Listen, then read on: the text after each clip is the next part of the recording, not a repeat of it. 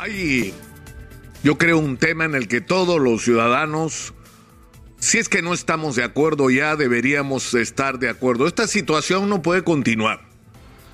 Es decir, no podemos eh, seguir viviendo en un contexto absolutamente tóxico, que no es solo de confrontación, que tiene que ver directamente con, con esta secuela de lo que fue una campaña electoral que dividió literalmente al país en dos, sino que no podemos seguir viviendo en un contexto donde la agenda, no solo de la clase política, me refiero a, a la agenda que enfrenta permanentemente al gobierno, al Ejecutivo con el Congreso de la República, sino la agenda de los grandes medios de comunicación, donde lo que está puesto en el centro es una sola cosa, encontrar el argumento para vacar al presidente Castillo. Es decir, la vida se reduce a eso y mientras tanto todo lo demás tiene que esperar.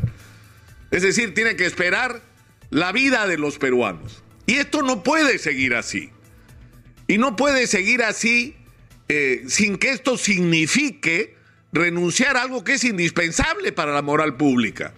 Es decir, los ciudadanos tenemos derecho a saber si el presidente tiene o no responsabilidad en actos de corrupción que involucran a su entorno y que la fiscalía está investigando. Entonces, lo correcto en un contexto como este, que no se hizo en oportunidades anteriores, no es solo investigar al presidente, que es lo que se debió hacer con Ollanta Humala, con Alejandro Toledo, con Alan García, con Pedro Pablo Cuchiqui, con todos. Con todos, con Martín Vizcarra, con todos. Es decir, la Constitución dice no se le puede acusar, pero no dice que no se le puede investigar. Por lo tanto, debieron ser investigados y no ocurrió. Ahora está ocurriendo y está muy bien. Entonces, lo sensato en un contexto como este es que el Ministerio Público, a través de la fiscal de la Nación, haga su trabajo y en un tiempo que no puede ser demasiado extenso, nos dé las conclusiones de su investigación. Nos diga, ¿el presidente es responsable o no es responsable de los actos de corrupción que involucran a su entorno? Si es responsable, no puede seguir siendo presidente de la República, está claro. Está claro por razones morales elementales, más allá de lo que diga la Constitución del 93. Pero ese es el procedimiento, esa es la manera razonable, racional, responsable de enfrentar una situación como esta. Pero el país, mientras esta respuesta llega, no puede estar paralizado en una agenda tóxica donde se habla de cualquier cosa menos de los problemas de los ciudadanos. Y para eso necesitamos cambios en la clase política. Necesitamos un gabinete que no esté enfrentado de una manera permanente al Ejecutivo y necesitamos un Congreso de la República que decida finalmente ocuparse de la agenda o poner en la agenda los problemas de los peruanos. Estamos agobiados por la inseguridad, necesitamos respuestas. Estamos agobiados por la crisis económica y necesitamos respuestas. ¿Qué medidas se van a tomar? Joe Biden le está pidiendo a los grandes productores de combustible que bajen sus utilidades. Joe Biden en los Estados Unidos como una de las medidas para controlar el alza desmesurada de los combustibles que está afectando al mundo entero. Entonces el Ejecutivo y el Congreso tienen que discutir medidas que nos permitan afrontar una crisis que no nos está eh, eh, atacando solo a nosotros, sino, insisto, al mundo entero. Y junto con eso hay que ver qué respuesta se le va a dar a los deudores financieros, que son millones de personas y sobre todo los micro y pequeños empresarios que están agobiados, que no pueden pagar sus obligaciones, que tienen que escoger entre pagar sus obligaciones con el sistema financiero o sobrevivir o declararse en quiebra. Esa es la situación que están viviendo millones de pequeños empresarios que son los más grandes generadores de empleo en este país. Necesitamos que se active la inversión pública, que es fundamental para activar la economía, pero está claro que no podemos activar la inversión pública de la manera como se ha gastado en el Perú en las últimas décadas y se sigue haciendo hoy. Que es un gasto ineficiente y corrupto y corrupto, porque en el Perú hoy, en este momento que yo les estoy hablando, en muchísimos lugares están tomando desayunos para acordar cuáles son las comisiones ilegales que se van a cobrar y pagar. Eso se tiene que acabar y uno de los mecanismos es extender el sistema de obras por impuestos, que debería pasar a todo por impuestos, no solo obras, compras por impuestos, adquisiciones por impuestos, contrataciones por a cambio de impuestos.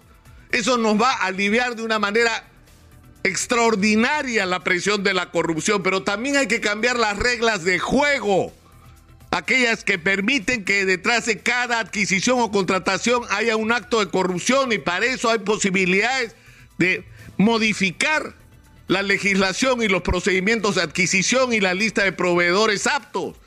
Es decir, hay muchísimas cosas que hacer. Es urgente tener una estrategia como país frente al tema minero. Es decir, yo no logro entender cómo no somos capaces de reconocer que tenemos una oportunidad como nunca hemos tenido en la historia. Tenemos lo que el mundo necesita.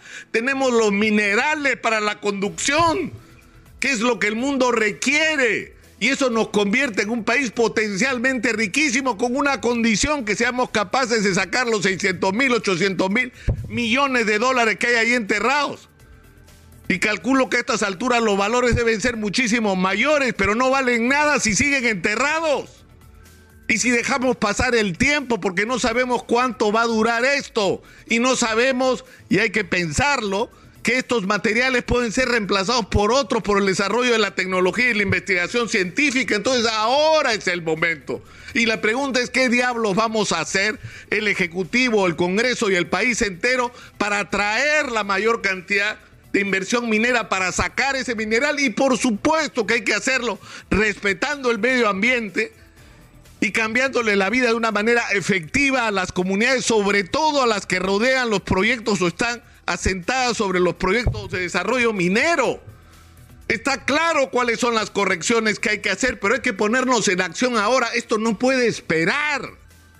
No podemos seguir y, y la lista es interminable interminable. O sea, hay peruanos en este momento que pasan hambre y están esperando respuesta. Y lo comprobamos nosotros cada día en nuestra campaña de las ollas comunes, donde vamos y descubrimos que hay lugares donde el Estado no aparece desde diciembre y la gente no tiene que comer. Hay montones de problemas de los peruanos que necesitan respuestas y necesitamos cambios en el Congreso y cambios en el Ejecutivo y acuerdos entre ambas partes, más allá de todo aquello que los diferencia para responder a estas necesidades urgentes de los ciudadanos. ¿Y qué nos hacemos con Castillo? Nos lo dirá la Fiscalía. Nos lo dirá la Fiscalía. Podemos confiar en Patricia Benavides. Es una persona íntegra que ha hablado claro sobre el tema de la lucha contra la corrupción y está comprometida con ella, con la lucha anticorrupción. Y nos va a dar las respuestas en el momento que lo considere oportuno. Confiemos en ella. Y a partir de eso decidiremos los ciudadanos qué cosa es lo que vamos a hacer con el presidente Castillo.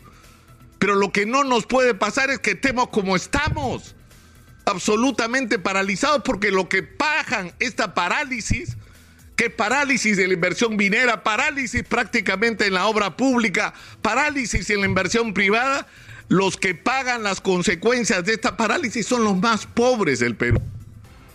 Yo creo que estamos en una circunstancia en que es urgente, si es posible hacer una invocación aún a estos partidos tan venidos a menos que traten de reconectarse con los ciudadanos y que empiecen a poner en el centro de la atención, en el centro de la atención, el interés y los problemas de los peruanos. La gente está esperando.